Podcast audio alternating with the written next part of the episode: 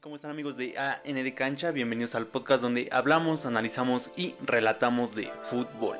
Hola, ¿cómo están? Espero que estén muy bien y sean bienvenidos a otro episodio de AN de Cancha, el podcast donde eh, en esta ocasión vamos a analizar la jornada 3 y 4, la doble jornada. En esta ocasión no estamos solos y se encuentra Giovanni con nosotros para hacer el análisis de la jornada, de la doble jornada 3 y 4. ¿Cómo estás? Hola, muy bien, muchas gracias por la invitación.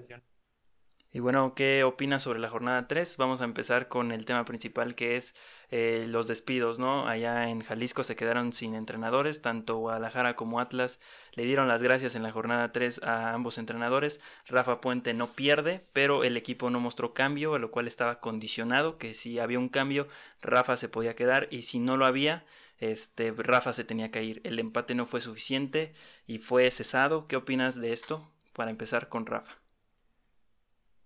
Sí, mira, para, para mi parecer, Rafa Puente debe haber sido cesado desde, el, desde finalizado el torneo pasado, ¿no? Que bueno, no, no se acabó a terminar. Sin embargo, tuvo ahí un desempeño de mediano a malo. Eh, acabó con siete derrotas, tres ganados. Eh, acabó en el lugar 17, solamente pudo sumar nueve puntos. Entonces yo creo que hubiera sido muy sabio de la directiva el haber cesado a Rafa Puentes desde un inicio, si ya lo tenían planeado, para traer a alguien nuevo y aprovechar estos tres meses que se estuvieron prácticamente este, parados para ya tener a un entrenador eh, nuevo para, para, este torneo. Sí, totalmente de acuerdo. Este, Rafa no hace un buen trabajo desde que llega, un mal récord y continúa con lo mismo, no cambia nada. Y pues como dices, ¿no? Era el momento de traer a alguien nuevo que pudiera formar un equipo desde, pues desde cero, ¿no? De nuevo, como es el Atlas, que no tiene nada y pues muy mala directiva al dejarlo pues todavía una jornada más, ¿no? Que se le dio el chance. Pero también hay que recordar un poco de a quién suplió Rafa. En ese caso suplió a Cufré. Cufré que estaba sacando resultados importantes e incluso en hace dos torneos ya eh, se pudo meter a liguilla que al final el calendario y esa jornada donde descansan les termina cobrando eh, ritmo y no pasan a la liguilla por una otra razón. Cufré me parecía un entrenador eh, no el más preparado, no el ideal para Atlas, pero por lo menos sacaba puntos. Lo que Rafa no hizo, no mostró, creo que fue lo que Cufré a gritos pedía un poco más de continuidad. Creo que la venta de Orlegui le está quitando mucha identidad al Atlas porque le trae jugadores que no quiere de Santos, no solamente no lo refuerzan, sino lo traen como que la reserva de Santos y después de que no lo refuerzan, traen a jugadores de la cantera que no son buenos. Entonces, en sí, el entrenador que llegue la va a tener complicada. O sea, Atlas no es un buen equipo.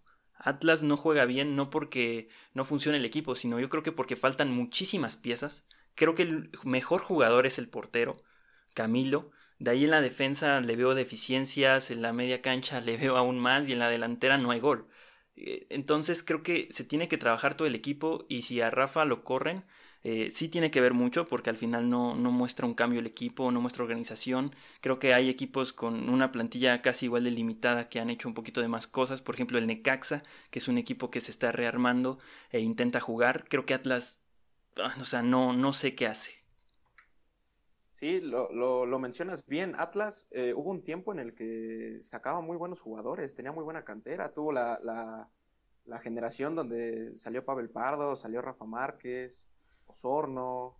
Entonces, este, no sé qué se dejó de trabajar en Atlas, porque todavía no en un tiempo tan lejano, eh, sub 17, sub 20, Atlas era protagonista e inclusive ganaba los torneos. No sé qué se ha dejado de hacer.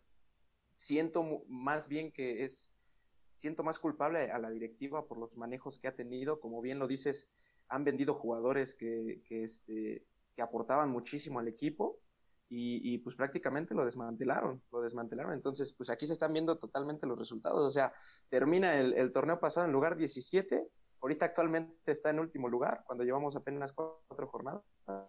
Entonces, se nota, se nota que, que la direct, para mi gusto, que la directiva es el que no, la que no ha hecho muy buen trabajo. Sí, para nada, este, los entrenadores pues han faltado, ¿no? Pero por calidad, porque han traído de todo. Cuando estuvo pues Grupo Salinas al mando del Atlas, un entrenador cada temporada prácticamente, que el mejor de Chile, que el mejor no sé dónde. y ningún resultado positivo. Yo creo que no se trabajó una cantera pues práctica, lo que es el Atlas, y desde ahí el fallo. Y bueno, pues se va Rafa Puente y le deja su lugar a Diego Coca. Rápido encontraron ese pues ese reemplazo que no sé qué tan buena opción era, yo creo que lo mejor era un entrenador práctico que conociera mucho la liga. Eh, Diego sí ha hecho un buen trabajo en Sudamérica, en Cholos no le fue nada bien, que de hecho Cholos trae siempre a un entrenador top de Sudamérica y cuando llega Cholos se convierte en cualquier cosa, no rinden, también le venden jugadores. Pasan muchas cosas en Cholos, pero bueno, es un entrenador que ya tiene eh, su experiencia, tiene su lugar.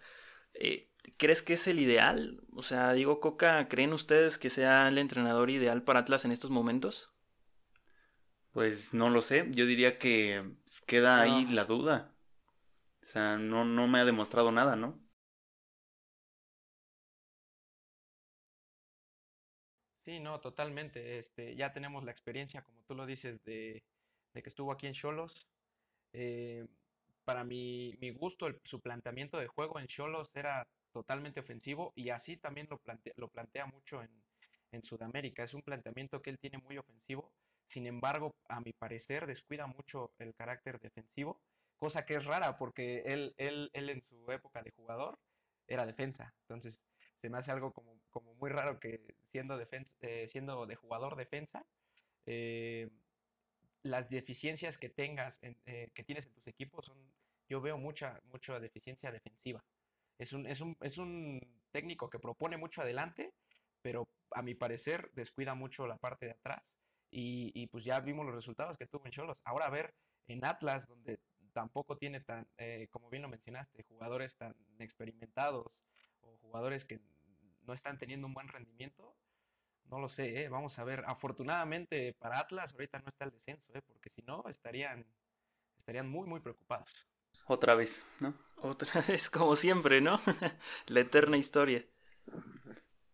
Este, y sí, eh, Atlas ahorita necesitaría por lo menos hacer unos 22, 25 puntos para salvarse y que Juárez y San Luis eh, hicieran menos de eso, hicieran alrededor de unos 12, 15 puntos, lo cual no, no hubiera pasado y Atlas seguramente se hubiera ido a segunda división, a lo que era el ascenso de MX, pero bueno, eso no va a suceder en unos seis años o cuatro años, aún no lo sabemos. Entonces, este, pues ahí queda el tema de, de, Rafa Puente, el tema de Atlas, el tema de un equipo sin identidad, de un equipo perdido, que quiere encontrar rumbo con Diego, ojalá lo encuentre, mucha suerte, porque la afición del Atlas se merece muchísimas cosas más. Es una afición muy fiel, lo llevan en la barra, lo llevan en su nombre. Entonces, este, pues algo más que agregar a lo de Rafa Puente y esto y este tema del Atlas y la perdición.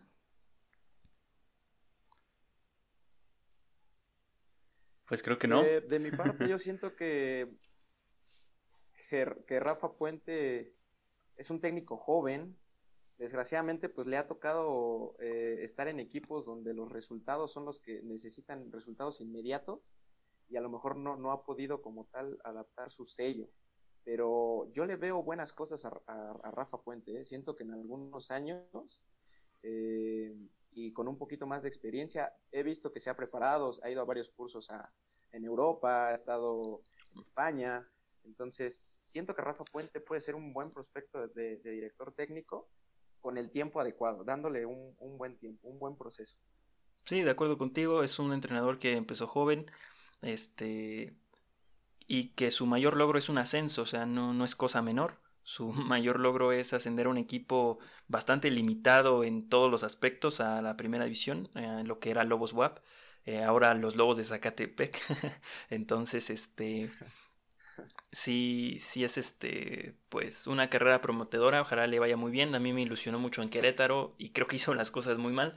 No sé si fue el equipo, su idea de juego, pero ahí se juntaron factores los cuales nunca le favorecieron y luego cae en un, en un peor equipo que lo que era Querétaro en, en ese entonces cae al Atlas, o sea, tampoco le ha ayudado. Entonces, yo creo que si le dan un poquito más armas con que trabajar, igualmente puede hacer un mejor trabajo.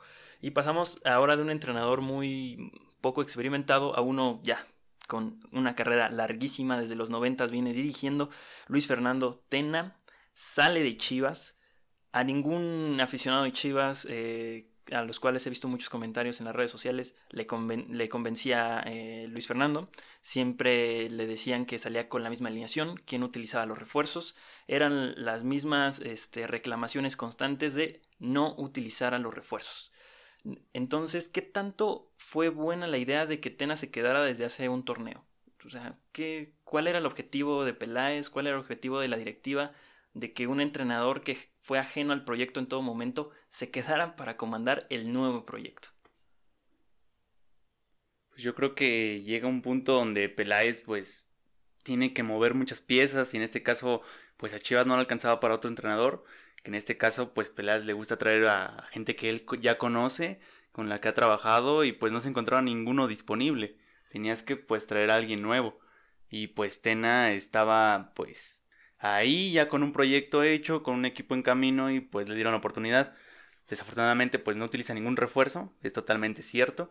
Las chivalácticas nunca pues llevaron a, a tener un buen partido, a deslumbrar con su, con su fútbol y pues se, se, perdieron en el camino. Pues Tena se va con creo que 8 derrotas, 7 victorias, algo así. Entonces pues la estadística lo, lo termina por sacar del equipo y pues llega Bucetich con un cartel de de lo mismo, ¿no? De, de estar reciclado de otro equipo que no hizo mucho. Yo, yo aquí sí voy a diferir un poco con lo, con lo que platicamos de Atlas. Para mi gusto, bueno, Luis Fernando Tena tiene muchas cartas para, para, para decir que es un técnico ya consolidado en México. Es el último técnico que ha logrado hacer campeón a Cruz Azul. Un gran logro, ya se han dado cuenta. Campeón olímpico, es, otro logro que también se le, debe de adjudicar. Siento que, como dicen, pecó un poco en, no, en no meter a, los refuerzos. Sin embargo, a mí no me desagradaba tanto la manera de jugar de Chivas. ¿eh? Ojo, hay que recordar que desde el inicio de torneo, de este torneo que, que, ya llevamos cuatro jornadas, eh, Chivas fue de los que más casos tuvo de COVID. Siento que ahí también influyó mucho porque se le fueron jugadores como Beltrán, eh, como el... Eh, o sea, vamos, tuvo, varias bajas por, por, COVID. Se vio, se notó el día de ayer, ya, ya regresó, este, regresaron varios de los que no habían podido tener participación. Se hizo un buen partido contra Juárez. Juárez que para mi gusto también está teniendo un muy buen torneo, no es demasiado un rival tan fácil. Eh, siento ahí que, que, a lo mejor Tena sí merecía por lo menos terminar el torneo. Una vez ya terminado el torneo, si no se daban los resultados que se esperaban, para mi gusto sí, sí debía ya de, ser cesado. Sin embargo, bueno, se, tomaron, se tomó la decisión. Para mi gusto también traen a un muy buen técnico, Bucetich, que si recordarán, Peláez desde que estaba en Cruz Azul lo quería traer y esa fue una de las, o la circunstancia por la cual termina saliendo de Cruz Azul.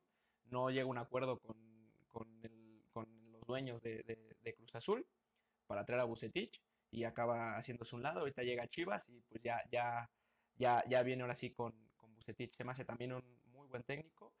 Ojo con Chivas, ¿eh? Ojo con Chivas. Para mi gusto tiene un muy buen plantel.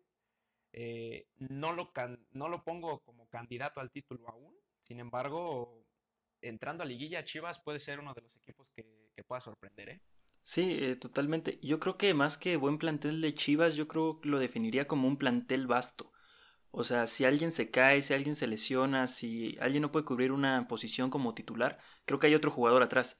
O sea, la contención la vemos, que el Gallo Vázquez está en la banca. O sea, no, o sea, cualquier equipo se puede dar ese lujo. Para mí el Gallo Vázquez es un excelente jugador y que últimamente se le esté pasando en la banca tanto en Santos como en Chivas. Es, es algo complicado de creer y creo que Chivas tiene eso, de que por cualquier posición tiene un recambio que tiene casi la misma calidad del titular. Eh, y tienes mucha razón de, de, Tena. Por lo menos a Chivas se le veía forma, ¿no? Podía gustar o no, pero el equipo tenía forma. Y en muchas oportunidades, en muchas ocasiones, yo creo que el, los refuerzos que más utilizó, que era Macías y Antuna, bueno, Macías lo, ha usado poco y el tiempo que usó a, a Antuna, fallaba muchas. O sea, Antuna tenía mucho, mucho tiempo para definir este y las terminaba fallando, las terminaba, este, terminaba mal la jugada, nunca la culminaba. Yo creo que Antuna es uno de los jugadores que más ha decepcionado, yo creo, para Chivas por el costo y por lo que ha mostrado. porque ha resultado ser un muy buen jugador en la cancha, que desenvuelve muy bien el juego, pero hace cosas en tiempos que no van, luego hace desbordes cuando no tiene que hacerlos, retrasa el juego cuando no lo tiene que hacer.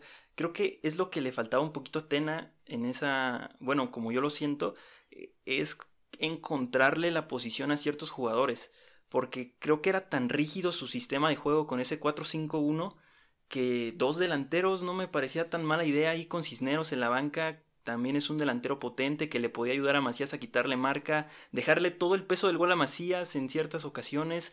Eh, eh, creo que sí tenía que rotar un poquito más Tena y eso fue lo que al final le costó.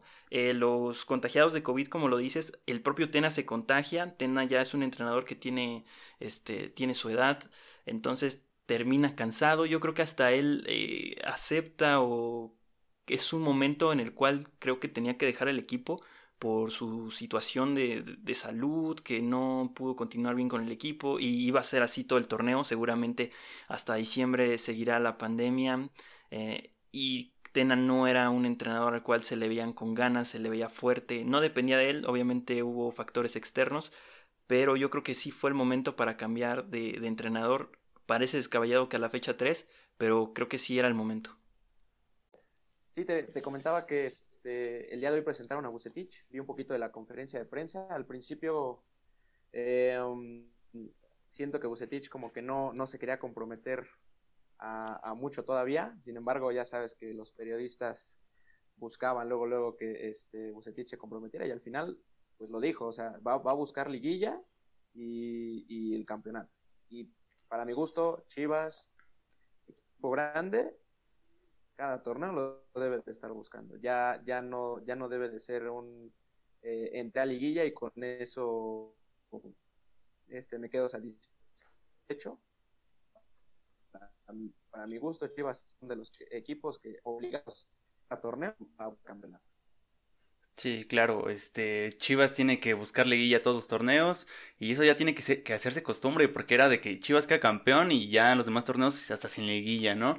Peleando los últimos puestos, sin nada que hacer.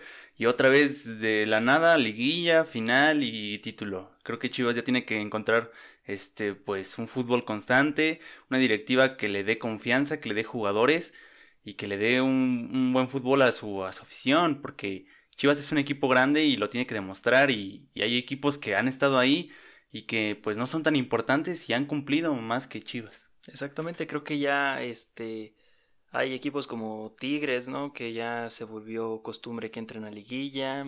También el caso de Santos, que se hace costumbre. O sea, que pocos, poco a poco otros equipos van ocupando el lugar de Chivas. Y hace que no haga falta o no se note mucho la, este, la ausencia de, de los Chiva hermanos. Algo más que, que agregar para cerrar este tema de que llega Bucetich, un entrenador que pues seguramente hará un buen trabajo pues que ojalá llegue en su momento como lo hizo con, con Monterrey, ¿no? Título tras título, ojalá y aquí en Chivas también se pueda dar. Sí, lo mismo. Yo insisto, ojo con Chivas, ¿eh? porque el plantel que tiene, como bien lo dijiste, es muy vasto y el técnico que llega es un técnico muy capaz, ¿eh? entonces ojo con Chivas. Bueno, ya terminamos con, con el, como el tema principal, el cual es el que se trata la jornada, un tema que, que quisimos tocar porque no sé cuántas veces en la historia se ha dado que Jalisco se quede sin entrenadores, los dos equipos en la misma jornada, horas después, no sé si fue un día de diferencia, más o menos, los dos entrenadores para afuera y dos entrenadores nuevos casi anunciados al mismo tiempo. Una cosa que solamente aquí en el fútbol mexicano. Y en datos más eh, generales, la jornada 3 fue una de las peores de la historia. Eh, solamente hubo 17 goles en toda la jornada prácticamente un gol por partido. De una manera muy penosa, esto casi iguala a lo que pasó en el clausura 2018, cuando en la misma jornada 3 solamente se anotaron 15 goles. Un gol por, equipo, ¿no? Más bien. Un gol por equipo, sí, cierto. Un gol por equipo. ¿Qué había dicho? Por partido. Un gol por partido. Sí, también. No, hubieran sido nueve, ¿verdad? sí, sí. Vaya, ahí equivocándome. Pero sí, Así fue una de las peores jornadas de la historia. ¿Cómo vieron esta jornada? Yo la verdad la vi pues bastante aburrida. Eh, los partidos apretados, pero apretados en mal plan, de 1-0 y a ver quién anotaba. Los, todos los equipos estaban esperando, nadie se quiere desgastar físicamente, no hacen un esfuerzo extra, simplemente pasan los partidos, pasaban los minutos y en esa jornada no pasó nada. ¿No? Y creo que yo este, lo, lo adjudico a los cambios, a los cinco cambios. Muchos equipos no tienen para hacer eso y automáticamente cuando ya pasan de los tres cambios se pone ya más aburrido el partido aún. Como que pierde el, pues, su fútbol, pierde ritmo, pierde la idea. Ya son equipos que pues nada más buscan guardarse. Es difícil ya que en los últimos minutos quieran buscar algo más. Sí, totalmente, totalmente. Hay que decir que esta jornada doble, la verdad, dejó mucho, muchísimo a, desear. Eh, desconozco, siento que, que, puede, puede ser, no sé, fatiga a lo mejor, porque finalmente nos están dando fútbol casi diario, o sea, y, así va a ser, el calendario del torneo lo tienen presupuestado este, con muchos partidos, entonces no sé si eso también tenga, tenga algo que ver, pero sí, definitivamente esta jornada doble dejó muchísimo que desear. ¿eh? Así es. Y bueno, pues pasamos a la jornada 4, igualmente hablando muy general, después pasaremos al, partido que estuvo bueno, pero en la jornada 4 se anotaron 19 goles, dos más que en la jornada pasada, no es mucho, de hecho el último partido de América fue el partido con el resultado más abultado, que aún así no, no fue el mejor partido que, pudiese, que se pudo ver.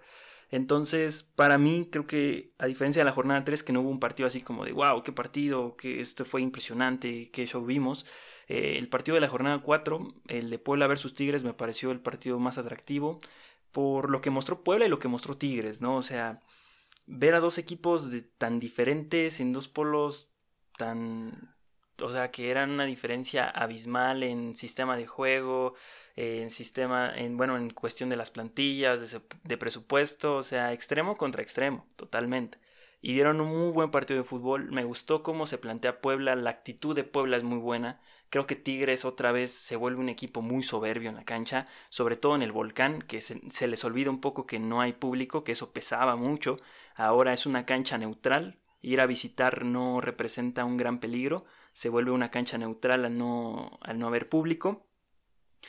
Y Tigres termina ganando y sufriéndole contra el Puebla. ¿En qué escenario, en qué momento íbamos a ver esto? En ninguno, ¿no? Nada más en el ormeñismo, yo creo, porque Puebla está viviendo de resultados agobiantes, de resultados al límite, de 1-0, 1-1.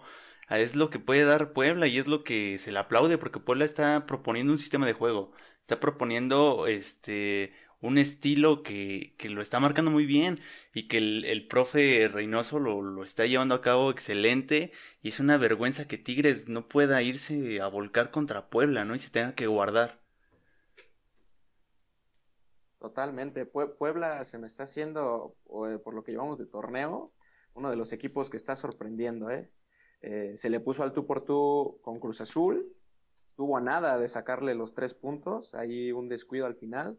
Le acaban sacando el empate. Ahorita contra Tigres también, como bien comentas, una diferencia abismal en planteles. Y, va de visita, se le planta, le, le, planta cara. Y igual, muy, cerca de sacar por lo menos el empate con, Tigres. Entonces, eh, algo que me gustaría destacar es lo de, lo de Ormeño. ¿eh? La verdad es que desde que empezó lo de la E-Liga, se ha vuelto un showman y, no era conocido. Empieza la liga, empieza a notar. Ya en Perú empieza a salir en portadas porque este, tiene ahí la doble nacionalidad. Empiezan a voltear los peruanos, lo, lo quieren jalar. Entonces, este, Puebla está dándole un poquito de sazón al torneo, ¿eh? me, está, me está agradando la propuesta que está teniendo Puebla en este inicio de torneo. Sí, y se acaba el invicto de Puebla. Después de 12 jornadas, eh, Puebla pierde el invicto. No habían perdido en las 10 jornadas del torneo ya cancelado y habían iniciado muy bien en un calendario bastante apretado. Entonces, perdón, 13, ¿no? Son 13, 13 partidos. 13 jornadas en las que eh, este, Puebla no había recibido este, noticias de haber perdido. Siempre estaba recibiendo noticias de haber sacado un puntito o de haber ganado. Y, era, y es un equipo que tiene un estilo, que eso en el fútbol mexicano es muy difícil. Cada equipo, cada partido es diferente. Y el Puebla, no importa contra quién vaya, juega igual. Y eso me gusta, me agrada. O sea, es como recordar, ¿no? El Puebla del profe Reynoso. Así se, tal vez, ojalá se recuerde así, porque me gustaría eh, muchísimo, porque es un estilo que me gusta bastante. Tal vez no sea el mejor, no sea tan espectacular, pero es un muy buen estilo de fútbol. Vamos a un corte y regresamos para terminar el episodio de esta semana. Y regresamos para terminar este gran resumen y esta previa, ¿no? Así es. Bueno, eh, otra cosa que nos dejó esta previa, o lo que nos dejará, es de que Dineno sigue siendo el goleador. Lleva cinco goles en cuatro partidos. Juan Dineno, el argentino, el goleador de Pumas. Sigo diciendo, tengo ese déjà vu de cuando Pumas jugaba eh, muy mal, como con Palencia, y salía este Nico Castillo y salvaba el partido. Otra vez Dineno hace lo mismo, un jugador de otro partido, de otro planeta, que llega y hace que Pumas gane los partidos. Ya como reclama Dineno, ¿eh? Cada jugada la reclama. Eh, vive apasionado el fútbol Dineno. Las grita y las pelea y las lucha todas y él quiere anotar gol, él no se cansa. Él está ahí siempre y por poco y saca la victoria, ¿eh? En los últimos minutos. Sí, así es. Sí, sí, me ganaste totalmente el comentario, ¿eh? Se me, me recuerda mucho a ese Pumas que no jugaba nada y dependía de, un Nico Castillo que te sacara la magia, eh, se quitara dos, tres rivales o un remate espectacular para sacar el resultado de Pumas. ¿eh? Lo, mismo está pasando en este momento. Eh, Dineno, como, como bien dices, este, un jugador que, se nota la garra, se nota las ganas en todo el partido. Y, y como bien dicen, al final, al final casi, casi, casi le da los tres puntos. Estuvo muy, muy cerca al 93, si mal no recuerdo, 94. Estuvo muy cerca de empujar ahí el balón y, y darle la victoria a Pumas. Sí, es un jugador que, que, busca, que no se cansa de anotar gol y por el momento no le sigue nadie así pues de cerca, cerca, no hay un jugador que, que tenga esa misma cantidad de goles, así que Dineno se mantiene como goleador y seguramente seguirá haciendo goles porque Pumas depende de eso, de que Dineno haga goles eh, y pasamos también con ah, otro equipo que ha hecho muchos goles. La mejor ofensiva del torneo hasta el momento es el América que lleva 10 goles a favor. Todo esto ayudado obviamente del partido contra Santos y el partido contra Cholos donde notan 4 y 3 goles respectivamente. Más del 50% de lo que han anotado en todo el torneo en dos partidos. Este, así que América se mantiene como la mejor ofensiva, el sublíder Tigres es la mejor defensiva, solamente le han anotado dos goles y han anotado en seis ocasiones. La peor ofensiva es la del Necaxa, Chivas y León, que solamente han hecho dos goles. Y la peor defensiva es la del Toluca y Atlas, que se le han recibido ocho goles.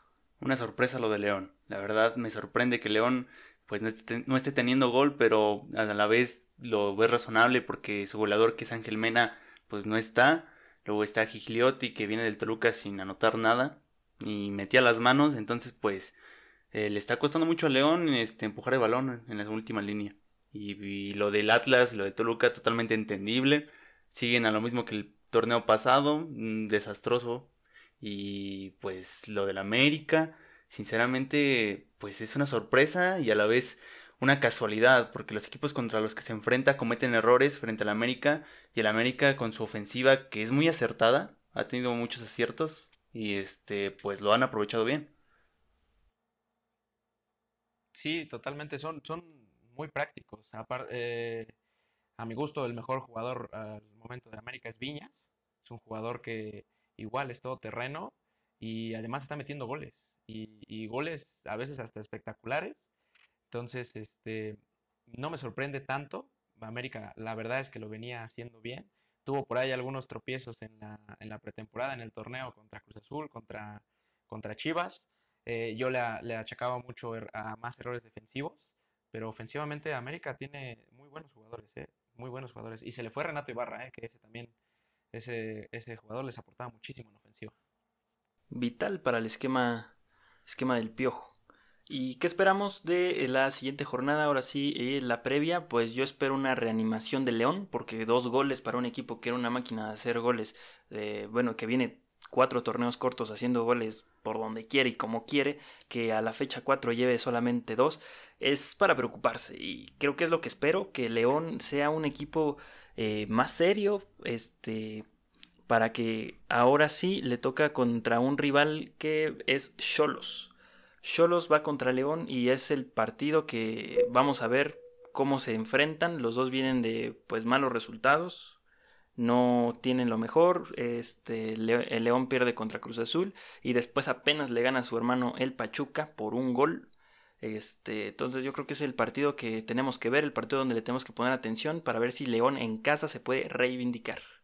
Y ahí este, pues hay una, una cosa extraña, ¿no? Porque también queremos que Cholos demuestre que realmente ha cambiado que puede demostrar algo. Entonces va a ser un partido pues entretenido. Aunque también esperamos que, que Monterrey no pueda aplastar a un equipo. Todos pensamos que iba a aplastar a Pumas en la jornada pasada y no lo hace, empatan y ahora va contra el Necaxa y pues espero y que Monterrey pueda demostrar algo. Sí, totalmente. Monterrey, recordar que el torneo pasado fue totalmente un desastre. Ahorita ya ha ido, ya ha ido mejorando un poco. Y yo de la jornada que, viene, destacaría también el, cruce entre Cruz Azul y Bravos. ¿eh? Siento que va a ser un cruce interesante porque, insisto, Bravos ha estado haciendo un buen plantel. Ahorita con la incorporación de Marco Fabián, si logran tener a Marco Fabián en las mejores condiciones, ojo con Bravos, ¿eh? también, también este, es un plantel que están armando seriamente. Insisto, teniendo a Marco Fabián en sus mejores condiciones. Si viene eh, Marco Fabián con otra actitud, eh, no, no le auguro mucho, mucho tiempo en, Juárez, eh, en, la Liga Mexicana. Entonces, este, pues vaya que tienes razón, también es un partido muy interesante. Juárez es un equipo muy ofensivo, igualmente que Siboldi, que sí, que pierde contra el Querétaro, pero es que no sé, o sea, no, o sea, jugaron con una central nueva en la que no se entendieron muy bien. Después en la contención se le notaba cansado a Vaca y hizo el cambio de YouTube muy, muy después. Roberto Alvarado jugando en la sub-21. Eh, son cosas que dices, ok, Cruz Azul no iba tan completo o tan entero contra Querétaro creo que sí tuvo que bajar las revoluciones en la jornada, en esta doble jornada, para próximamente, ahora sí, encarrerarse. Creo que es lo que muchos entrenadores entienden de estas dobles jornadas de no explotar al equipo, vamos de poco a poco, si se sacó el resultado bien, tampoco nadie perdió feo, este, hasta Santos termina salvando ahí el resultado, nadie perdió así como que por una diferencia abismal. Los goles lo dicen todos, solamente anotaron entre todos los equipos 19 goles. Entonces sí, es una semana cansada, una semana calmada, no sé cómo ven, venga para la jornada que empieza este viernes, pero sí hay, hay partidos raros esta jornada, no hay como un partido predilecto, creo que sí estamos tirando mucho una moneda al aire diciendo que un partido va a ser bueno, pero por el momento creo que sí, Juárez, este Cruz Azul a la ofensiva resulta atractivo. Sí, Juárez viene muy bien, este, de perder, ¿no? A ver si ahora no le perjudica el VAR, como ya le están haciendo a Juárez. Ya esto me está pareciendo una sorpresa. Un equipo débil donde creo que es más fácil marcarle en contra que a favor. Y pues los está perjudicando un poco, sinceramente. Muy mal el bar, ¿eh? Esta semana, muy mal. Muy mal el bar. Y lo platicamos. Jornada 1, el bar estuvo excelente. Eh, el, eh, jornada 1, el bar estuvo muy bien. Jornada 4, incluso terminando la jornada 2 con en un partido. Este, no recuerdo qué partido fue, pero hasta faltaba un integrante del bar. Y es como de, oye, oye, o sea, como que, ¿Qué pasó ahí, no? sí, No, totalmente. Eh, esta jornada y parte de la pasada, el VAR muy mal, ¿eh? inventando penales de no sé dónde. Fueron nueve. Expulsiones que para mi gusto no eran, claro, o sea, expulsiones que para mi gusto no eran. Eh, eh, bien lo comentaba este ahorita que en el partido de Juárez Chivas, un penal que le marcan a Juárez, o sea, no, no, no, muy mal, ¿eh? Muy mal el VAR para mi gusto muy mal en estas últimas dos jornadas. Sí, pésimo. Sí, y ahorita tenemos un problema, ¿no? De lo de eh, el partido América Santos, donde un jugador le da un cabezazo totalmente buscando pues el, el, balón, ¿no? Eh, ahí está la jugada por si no la han visto, búsquenla, el penal que le marcan a América creo que no tenía que por qué marcarse, creo que ningún jugador actuando de una manera lógica y consciente va a decir le voy a pegar un cabezazo en el aire a alguien para que no alcance el balón. O sea, es un movimiento físicamente imposible, incluso si lo quieres lograr. No sé hasta qué punto el VAR eh, en México no está preparado, no está listo. Yo digo que le faltan cámaras al VAR. No se puede valer de las cámaras de la transmisión de televisión. El VAR tiene que tener cámaras para el fuera de lugar, tiene que tener cámaras detrás de la portería para ver más detalles, tiene que tener cámaras en lugares estratégicos y no en lugares donde las ponga la televisión.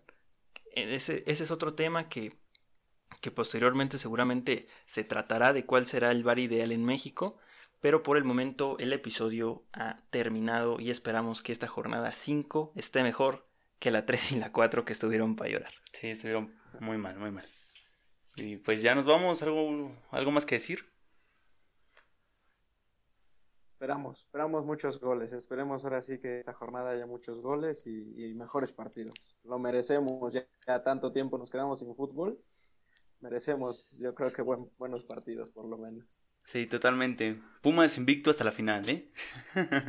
¿Quién Ahí va, ahí vamos, ¿eh? Junto con América y Tigres se mantienen invictos. Sí, sí, sí. Bueno, pues ya nos vamos. Cuídense, suscríbanse, denle like, compartan. Y ya saben que nos pueden escuchar en todas las plataformas de podcast como AN de Cancha. Nos pueden mirar por YouTube como AN de Cancha y también por IGTV como AN de Cancha. Hasta luego. Se la saben. Ahí nos vemos.